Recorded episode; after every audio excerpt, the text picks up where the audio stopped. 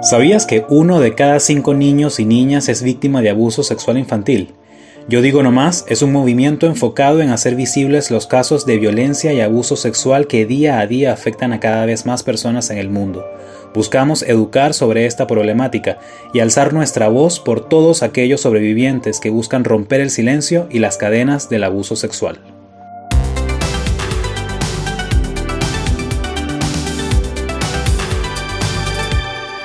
Hola, bienvenidos a un nuevo episodio del podcast Yo digo no más, un espacio seguro en el que cada día avanzamos en la lucha contra el abuso sexual infantil a través de la educación y el apoyo a las víctimas que desean romper el silencio.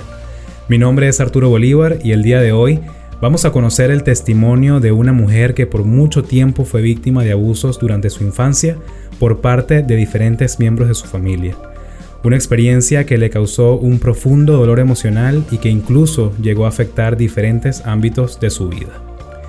Nuestra fundadora María Truza estará conversando con Lina Roldán, quien hoy rompe el silencio y nos cuenta su experiencia para decir no más al abuso sexual. Tenemos a Lina Roldán, la autora del libro Empodera tus pensamientos positivos. Lina nos va a contar la historia de abuso sexual que recibió de diferentes personas.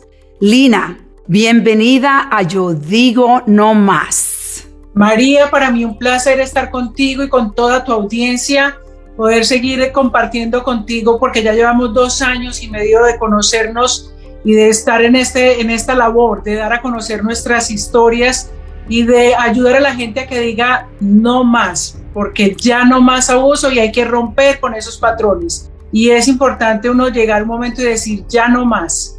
Gracias, Lina. gracias por tener, como estaban hablando, del valor de romper el silencio. Yo quiero que tú nos, nos cuente Vamos a tu niñez. Cuéntanos cuándo este abuso sexual empezó. Y queremos escuchar los detalles para que las personas que estén escuchando eso se den cuenta que ellos no están solos. Cuéntanos cuándo empezó. Mira, cuando yo era niña vivíamos en el barrio como antes todos los niños salíamos a jugar a la calle, no era como ahora que tenemos tanta tecnología en la casa, todos salíamos a jugar a la calle y era muy normal que uno se metiera en la casa del vecino, de la vecina, y habían unos vecinos, empezó justo con mis vecinos que vivían en la esquina del otro lado de la calle y el, papá de esa familia, el señor, eh, tenía un estudio de fotografía, de revelación de fotografía, y antes eran cuartos oscuros, donde las eh, películas de las cámaras tenían que, con los químicos y todo, entonces eran cuartos oscuros. Y él me invitaba a que, mm, empezó invitándome a que viera cómo era el proceso, el cuarto oscuro, las fotos y todo. Y recuerdo que él me montó, yo tenía un vestido de niña, entonces me, lógicamente entonces me monta, en, me sienta en la mesa de trabajo de él, él me quita los panties, empieza a acariciarme mi clítoris. Y aquí es algo muy importante. Cuando un niño, no importa la edad que tenga, te acaricia en tu clítoris una mujer, a la edad que tenga, si sea desde bebé, el clítoris es un punto de mayor placer porque tiene la mayor concentración de nervios. Y entonces, así sea un bebé o una mujer de 99 años, va a sentir placer al ser tocada en su clítoris. Y lógicamente, cuando tú es un placer básico y te gusta y te agrada, entonces él metía su cabeza entre mis piernas, me besaba mi clítoris y me besaba toda mi vagina y eso a mí me generaba placer. Después él me ponía en ese cuarto oscuro a que yo le besara sus genitales, o sea, su pene, o sea, había una, una masturbación de lado y lado. Entonces era como confuso porque me agradaba, pero también desagradable lo que me tocaba hacer. Y te meten, empiezan a manipularte con el miedo, empiezan a decirte no vayas a decir nada porque tu mamá se va a enojar contigo, no con ellos. Te dicen, mamá se va a enojar contigo, tu mamá te puede pegar o tu papá te, se va a molestar contigo. Entonces empiezan en esa manipulación o esto es un secreto entre nosotros Y de esa manera hacen que te confundas, porque se supone que no está bien y lo sabes, pero también te agradó el que te acariciaran y se sentía placer. Y además de eso, si mi mamá sabe, entonces me va a pegar y me va a regañar. O sea que no podíamos decir nada. Y eso pasó, y no solo con el papá de la familia, sino con uno de los hijos también. Entonces, por eso digo yo que esos círculos se repiten y lo que ven los niños en sus casas y seguramente el papá lo hizo en su casa con sus hijos, ellos lo repiten también. ¿Cuánto, ¿Cuántos años tenía Lina? ¿Cuántos años? Tenía ocho años y eso se presentó por, por como un año, dos años. Después un tío llegaba a mi casa y lógico, el tío llega a dormir y yo me quedaba a ver televisión con el tío hasta tarde, me dejaban, porque los papás confiamos, los papás jamás imaginan que eso va a pasar bajo el techo de mi casa, en mi casa y a mi hijo y con mi hermano, con mi hermana o con mi vecino. Jamás. O sea, son cosas que nunca creemos que puedan pasar. A todo el mundo le puede pasar, menos en mi familia. Y eso pasa en el 99.9% de las familias.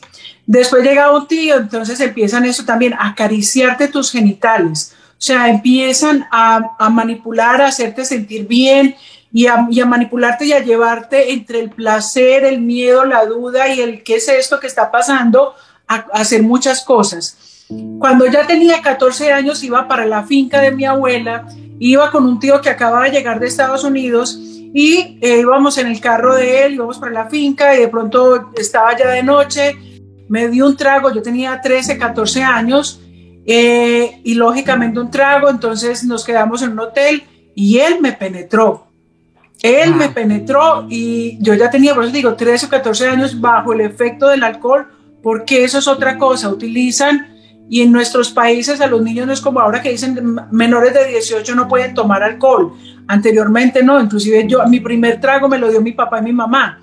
A los 8 o 9 años me tomé un primer aguardiente, porque también era muy normal que uno fumara de niño o, tomara de niño, porque no había la cultura que hay ahora de, de saber que eso es dañino. Y te voy a confesar aquí en tu programa algo que me ha tomado tiempo entenderlo y es que siempre me considero una mujer que considera que no me había afectado mucho o el que superarlo o el trabajar con esos abusos me había permitido poder tener una relación íntima con mis parejas de una manera normal. Y siempre me considero una mujer muy fogosa en la intimidad. Pero ¿qué me he dado cuenta? Que para poder estar en la intimidad y disfrutármela plenamente, necesitaba tomarme uno, dos o tres tragos. Mm. Entonces mira que es una manera de que sin como con dos o tres tragos no se siente igual, quiere decir que yo estoy todavía en un proceso de desconexión de mi realidad o de relajarme a través del alcohol para poder disfrutar de la intimidad de mi pareja. Wow. ¿Sabes qué, Lina? Eh, yo estaba pensando en lo que tú estás diciendo eso, cómo el, el, efecto del abuso sexual cuando somos niños, el, el, efecto que tiene cuando tenemos relaciones es diferente para muchas mujeres y hombres. Y muchas de las personas o tienen que sedarse, como tú estás diciendo, que necesitabas tener alcohol en tu sistema y sentirte un poco desconectada para relajarte, porque esto te está afectando sin darte cuenta. Pero lo importante de hablar es que necesitamos de decir, mi tío me abusó sexualmente y decirlo a tiempo porque si no lo decimos, lo escondemos porque creemos que estamos protegiendo a la familia, estamos dejando que ese tío siga abusando otras niñas. Muchas puedan ser tus primas, tu familia. Entonces, por eso, qué difícil, te voy a preguntar, qué difícil fue cuando tú empezaste a hablar con tu familia de esto. No, yo ya me senté con mi madre, con mi padre, les dije, me abusaron, les dije quiénes, y a mi papá le dio muy duro porque mi mamá se sorprendió, pero no le dio tan duro yo pienso que mi mamá todavía vive en el, mi mamá tiene el síndrome de Peter Pan y es el síndrome de que las personas no crecen, por eso ella nunca fue una madre protectora. No la juzgo ni la critico, por el contrario, yo me convertí con los años en la mamá de mi mamá. Y ella vive con el síndrome de Peter Pan porque nunca maduró, nunca creció, ella todavía es como una niña. A mi papá sí le dio muy duro porque él en ese tiempo y hasta los 17, 16 años de mi vida, desde que nací, estaba más enfocado en otras cosas. Pero yo también por eso les pregunto mucho a ellos cómo fue su niñez. Mi mamá se casó a los 16 años, mi papá se casó a los 21, no sabían ni siquiera para qué se casaban. Eh, eran unos niños jugando a ser grandes con cero información, con cero formación a nivel de espiritual, a nivel profesional, a nivel de tantas carencias pero sobre todo carencias de amor. Mi padre y mi madre se casaron huyendo de familias, por carencias de amor. Y si dos personas tienen carencias de amor, no van a dar amor. Las personas cuando no nos queremos, cuando no sanamos, no vamos a dar de lo que no tenemos. Las personas también de mi familia, por ejemplo, mis hermanos, cuando se enteraron y leyeron el libro, todos me dicen, pero ¿cómo no odias al tío? No sé qué, ¿por qué no le... No, no le tengo rabia, no lo odio porque realmente considero que es una persona enferma. Esa persona tuvo que haber vivido una niñez horrible y muchas situaciones en su niñez para llevarlo a cometer esas cosas tan malas, porque no solamente fue el abuso, o sea, muchas otras cosas se vuelven delincuentes, alcohólicos, abusadores, ladrones, o sea, el comportamiento de esas personas no es un comportamiento de una persona de bien, como lo que decimos, o sea, de una persona armoniosa, amorosa, no es una persona sana. Entonces, yo los veo a ellos en este momento, son personas mayores que yo, y la forma en que han envejecido, la forma, sus vidas son tan deprimentes, son tan tristes sus vidas, que de verdad que ni siquiera para mí vale la pena gastar energía en rencores ni en rabias contra nadie. Ellos tienen lo que ellos han sembrado y yo decidí sembrar una vida armoniosa para mí y para quienes me rodean.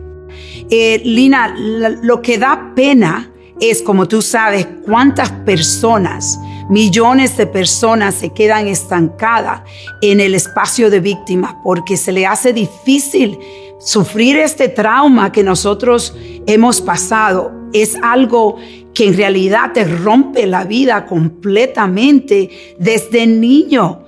Y decir no más se toma un proceso. ¿Qué tú crees que fue eh, ¿cuándo fue el principio donde tú decidiste ya decir no más a ser víctima? Mira, afortunadamente mi mamá leía muchísimo y llegaron a mí a través de ella muchos libros. Los libros como lo dice el Hey, Metafísica 4 en 1 de Connie Méndez, y había un libro muy importante que usted decía, usted puede sanar su vida. Y empecé a leer esos libros y empecé a practicar y empecé a ver cómo a través de reconocer esas situaciones, porque normalmente nuestra mente trata de, olvidarlos, nuestra mente disocia la realidad y trata de, de decir esto no pasó, cuando en realidad sí pasa y nos sigue afectando por el resto de la vida. Y si no lo trabajamos, si no lo miramos de frente, si no lo sanamos, si no lo traemos al presente, lo lloramos, hacemos el duelo y hacemos ese proceso de sanación y tú mejor que nadie que trabajas en el área de la salud es como cuando te haces una herida. Pero si tú le pones trapitos, pañitos, pero no curas bien esa herida, te va a seguir molestando por el resto de tu vida. O se va a hacer más grande la herida, o se va a convertir en una septicemia o una infección, o te va a un cáncer. O sea, e incluso todas esas situaciones nos afectan tanto nuestra alma, nuestra energía, y que llegamos a sintomatizarlo. Muchas de las enfermedades físicas son resultados de traumas y situaciones que nos han afectado desde la niñez y que al no sanarlas, al no enfrentarlas, al no traerlas al consciente, inconscientemente empiezan a hacer mella en nuestra salud. Entonces, yo empecé a leer y empecé a practicar todo lo del perdón. Y el primer proceso de perdón que hice fue con mi padre, porque yo crecí odiando a mi padre. Yo crecí eh, diciendo que yo no tenía papá. Y empecé a hacer ese proceso de perdón. Empecé a entender también cuando usaron de mí, porque yo decía, pero mi mamá, ¿por qué no me protegió? Pero mi papá, ¿por qué no me, no me cuidó? Entonces empiezas a echarle la culpa a los demás. Y ahí fue cuando entendí también que no es culpa de ellos, era algo que yo tenía que vivir. Sé que suena muy difícil eso y entenderlo es muy difícil, pero nadie vive lo que no tiene que vivir. Y yo tenía que vivir todas esas situaciones. Y en vez de quedarme estancada en el papel de víctima, decidí, bueno, voy a tener la fortaleza para sanar, superar y avanzar en la vida. Porque si me quedo ahí, si me quedo llorando, ay Dios mío, porque a mí, ay Dios mío, es que la vida tan dura, tan difícil, no voy a lograrlo. Imagínate uno vivir el resto de la vida como un baño de lágrimas, un mar de lágrimas, el valle de los dolores. No, eso decía yo, yo no merezco, ya lo viví, lo tengo que superar, tengo que avanzar, tengo que perdonar y tengo que enfocarme en una vida para mí maravillosa. No voy a quedarme llorando sobre lo que ya. Y si es un proceso difícil, sí, pero no es imposible. Y es importante hablarlo, sí. Cuando yo escribí el libro, el libro se llama Empodera tus pensamientos positivos. Yo me lo hice calladita, nadie sabía del libro. Y cuando lo fui a sacar, tuve que llamar a mi mamá a pedirle perdón porque cuento muchas de nuestras intimidades familiares del abuso, que mi papá, por ejemplo, mi papá no lo conocían como lo conocen ya en el libro, ni la familia de siquiera de él. No sabían de los abusos, no sabían que tíos míos por parte de mamá y por parte de mi papá habían abusado de mí.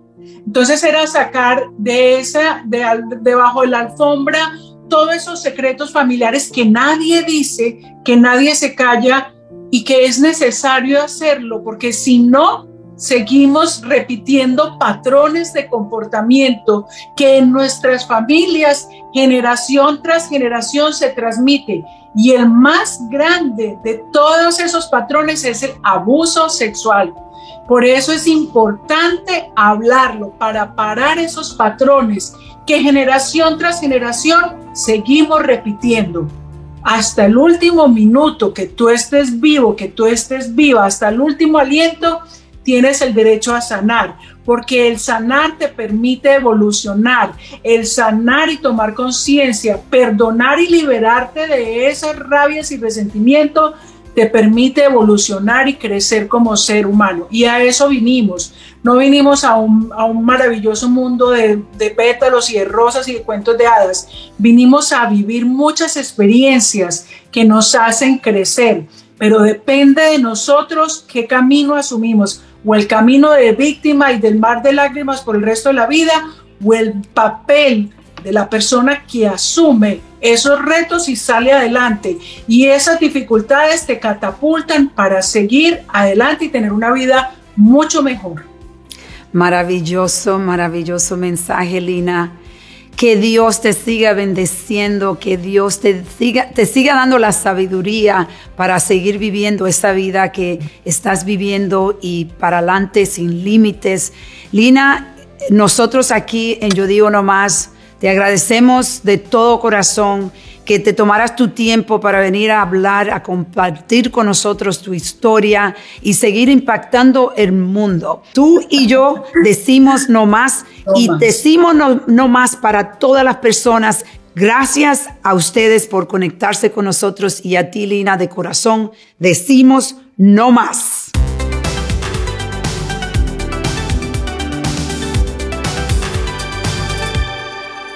Gracias Lina por tu testimonio, por unirte a nuestro movimiento y por tener la valentía de romper el silencio.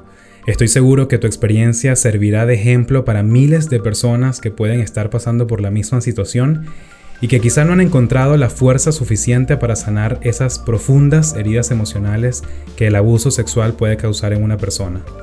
A ustedes, nuestra audiencia, les recuerdo que si quieren formar parte de nuestro movimiento, Pueden hacerlo de una forma muy simple, compartiendo este podcast para que cada vez sean más las personas que tengan acceso a esta información y juntos podamos detener la pandemia silenciosa del abuso sexual. Además, también pueden seguirnos en nuestras redes sociales. Estamos en Instagram, Facebook y YouTube como arroba yo digo no más. Los invito a sumarse a nuestro movimiento para que juntos digamos no más al abuso sexual. Hasta la próxima.